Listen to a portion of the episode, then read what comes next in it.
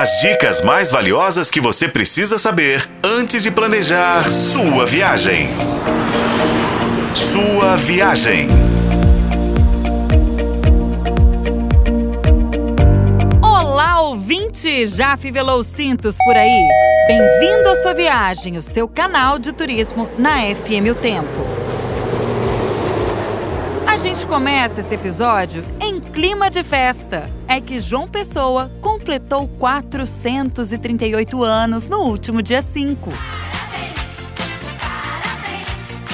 cidade vem nos últimos anos se consolidando como um tremendo destino turístico, muito em função da melhoria da infraestrutura local e também do boca a boca dos viajantes.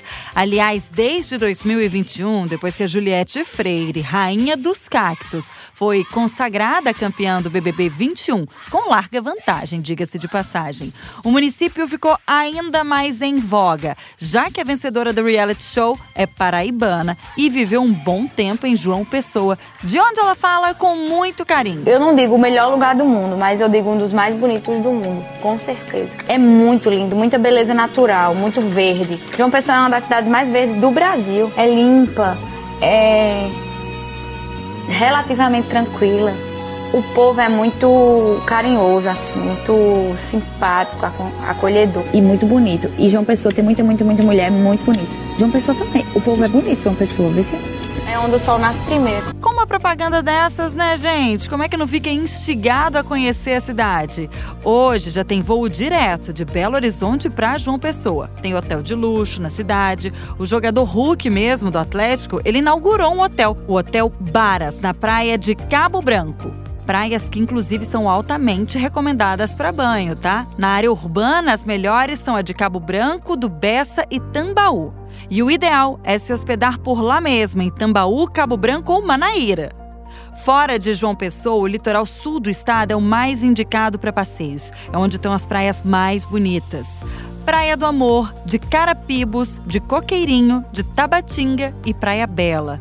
Tem ainda Tambaba, que é a primeira praia naturista do Nordeste, para quem gosta mesmo de ficar à vontade, tá? Mas olha só, homem desacompanhado não entra, assim como em muitas outras praias de nudismo do país.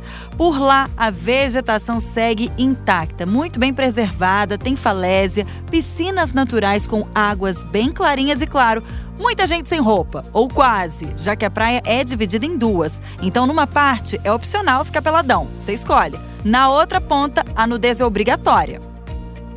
Vale conhecer também Camboinhas e Areia Vermelha. Areia Vermelha, na cidade vizinha de Cabedelo, é um banco de areia no mar. O mais tradicional em João Pessoa é o passeio de barco a bordo de um catamarã para conhecer as piscinas naturais de Picãozinho. Há quem prefira as piscinas dos Seixas, mas olha, de toda forma, independentemente do seu gosto, as duas só podem ser visitadas na maré baixa.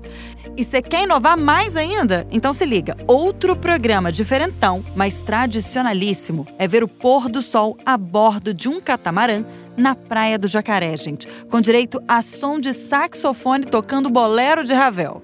Para quem curte mergulho, há passeios para conhecer vários navios naufragados. Em João Pessoa, Prove as tapiocas, os peixes, o queijo coalho, a culinária do sertão e a buchada de bode se o seu estômago permitir, é claro. Fica aqui a dica para quem ainda não conhece a capital paraibana. Com colaboração de Paulo Campos, eu sou a Renata Zacarone e esse foi o podcast Sua Viagem. Acompanhe pelos tocadores de podcast e na FM o Tempo.